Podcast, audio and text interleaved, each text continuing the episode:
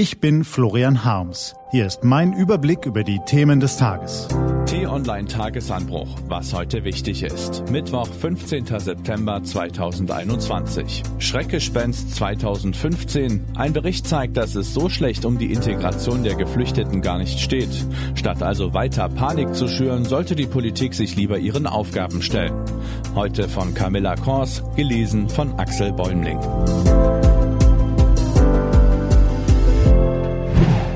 Die falsche Angst vor der Migration.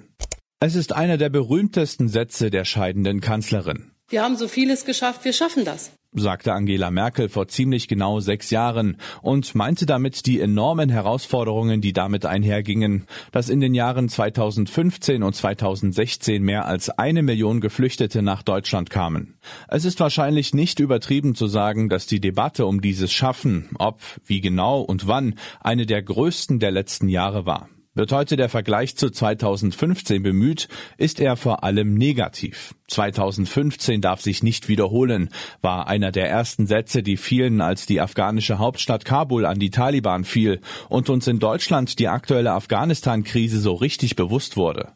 Doch wie steht es eigentlich aktuell um die Integration der Geflüchteten? Um einen nüchternen Blick bemüht sich der neue Migrationsbericht der Malteser und des Sozial- und Wirtschaftswissenschaftlichen Walter Eucken Institut e.V. Anhand verschiedener Statistiken und Befragungen aus den vergangenen Jahren beleuchtet er die Integration der Geflüchteten.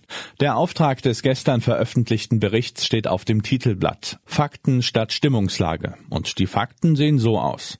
Waren 2016 nur 10 Prozent der Asyl 18 Flüchtlinge sozialversicherungspflichtig oder geringfügig beschäftigt, sind es im Februar 2021 37 Prozent gewesen. Sechs von zehn aller erwerbstätigen Geflüchteten arbeiten in einem systemrelevanten Beruf. Knapp ein Viertel gab in einer Befragung 2019 an, einer Schulausbildung, einem Studium oder einer Berufsausbildung nachzugehen. Immer mehr beherrschen Deutsch. Knapp die Hälfte schätzte ihre Kenntnisse 2019 als gut oder sehr gut ein. Bei den Frauen sind sie allerdings schlechter als bei den Männern. Die Kriminalitätsrate ist stärker rückläufig als im gesamtdeutschen Schnitt, zumindest bei denen, die eine gesicherte Bleibeperspektive haben. Die Gruppe mit schlechter Bleibeperspektive ist in der Statistik überrepräsentiert. Geflüchtete selbst werden hingegen immer häufiger Opfer von Straftaten, vor allem von Körperverletzungen. Der Bericht sieht auch viele Baustellen. Gerade die Frauen brauchen ein besonderes Augenmerk, weil sie bisher weniger integriert sind als die Männer. Viele Geflüchtete sind in prekären Arbeitsbedingungen, arbeiten als Aushilfen, als Leiharbeiter und haben übermäßig oft nur befristete Verträge.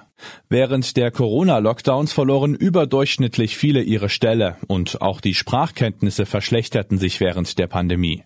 Auch die Kinder litten ungleich mehr unter der Krise.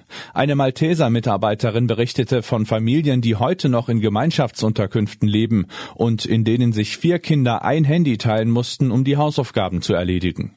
Insgesamt ziehen Malteser und die Forscher ein positives Resümee. Die Integration habe in den vergangenen fünf Jahren große Fortschritte gemacht, sagte etwa Karl zu Löwenstein von den Maltesern. Er richtete auch einen Appell an die Politik. Temporär initiierte Programme laufen aus, ohne durch dauerhafte Maßnahmen ersetzt zu werden, schreibt er in dem Bericht und mahnt, das ist bedenklich, denn die im Bericht dargestellten Fakten liefern für dieses Nachlassen keine Grundlage.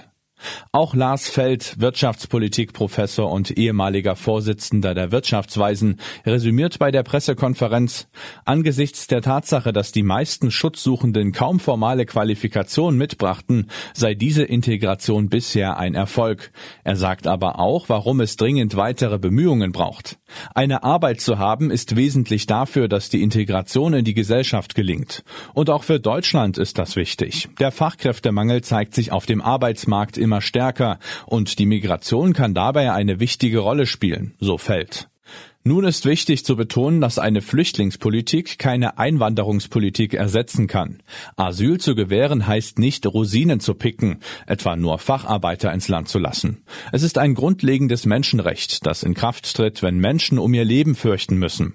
Wer vor dem Krieg flüchtet, lernt meistens vorher nicht die Sprache des Landes, wo er später landet, oder bemüht sich im Vorhinein darum, dass die Ausbildung anerkannt wird. Ein weiterer Unterschied ist, dass das Asylrecht auch an die Begebenheiten im Herkunfts Herkunftsland gebunden ist. Wenn es wieder sicher ist, kann Deutschland auch auf eine Rückreise drängen. Nur ist das beispielsweise für Syrien und Afghanistan noch nicht absehbar. Erst kürzlich berichtete Amnesty International, dass der syrische Geheimdienst freiwillige Rückkehrer brutal folterte. Der Aufwand, diese Menschen in den Arbeitsmarkt zu bringen, ist natürlich größer und auf kurze Sicht kostspieliger. Auf lange Sicht aber birgt es die Chance, dass nicht nur die Integration gelingt, sondern der Arbeitsmarkt auch abseits des Niedriglohnsektors davon profitiert. Deswegen sollte die Politik genau hier den Aufwand nicht scheuen. Der Bericht zeigt dreierlei. Die Integration von so vielen Menschen auf einmal ist keine einfache Aufgabe, die sich innerhalb weniger Jahre erledigt und kann in Krisen, wie wir sie mit der Corona-Pandemie erlebt haben, Rückschritte erleiden.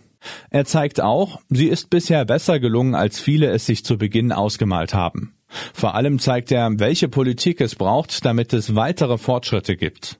Das ist vor allem eine, die pragmatisch an die Sache herangeht, Probleme analysiert und Lösungen findet und nicht emotional aufgeladen ist.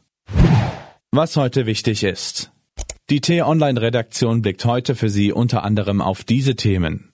Für FDP-Chef Christian Lindner läuft es derzeit prächtig. Dass seine Partei in der nächsten Koalition mitregieren könnte, ist nach aktuellem Stand ziemlich wahrscheinlich. Aber will er das auch? Ungeimpfte müssen bald vielerorts mehr Einschränkungen in Kauf nehmen. Und Deutschland verspricht, weitere Menschen aus Afghanistan zu retten, aber es geht nur schleppend voran. Diese und andere Nachrichten, Analysen, Interviews und Kolumnen gibt's den ganzen Tag auf t-online.de. Das war der T-Online-Tagesanbruch vom 15. September 2021. Produziert vom Online-Radio- und Podcast-Anbieter Detektor FM. Immer um kurz nach sechs am Morgen zum Start in den Tag. Ich wünsche Ihnen einen frohen Tag. Ihr Florian Harms.